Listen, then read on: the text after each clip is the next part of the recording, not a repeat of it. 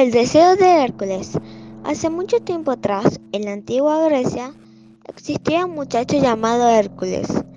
Hércules era muy pobre, pero muy bondadoso. Él siempre estuvo enamorado de la princesa Sara. Ella era la princesa más hermosa del mundo. Todos los días pasaba por el pueblo en una carroza blanca como las nubes.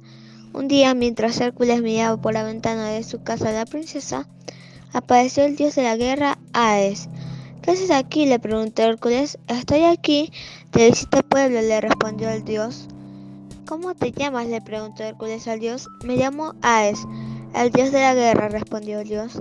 ¿Me puedo hospedar aquí? preguntó Hades. Claro, te puedes quedar todo el tiempo que gustes, respondió Hércules. Un día, el dios Hades dijo, Hércules, te cumplí un deseo porque fuiste muy bueno conmigo. ¿En serio? dijo Hércules. Sí, respondió Dios Hades. Hércules pensó y pensó un buen deseo. Yo lo tengo. Quiero ser el chico más lindo para gustarle a la princesa Sara. Y ¡puf! De pronto Hércules se hizo el chico más lindo. Fue con la princesa y se enamoraron los dos. Y de pronto se hicieron novios. Un día salieron a pasear y Hércules le preguntó a la princesa Sara que antes de conocernos quién le gustaba y ella respondió Hércules, un chico muy pobre pero para mí era muy lindo.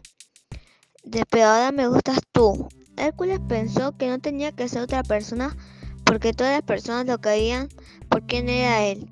Entonces cuando se hizo de noche, vino Dios a él y le susurró en el oído, si quieres deshacer el hechizo, Ve hacia la montaña más alta y pídele a Zeus que te dé un poco del agua bendita. Al día siguiente, Hércules fue hacia la montaña más alta y se encontró con muchas personas convertidas en piedra. Y una de estas tenía una espada y un escudo. Entonces Hércules los agarró y se encontró con Medusa.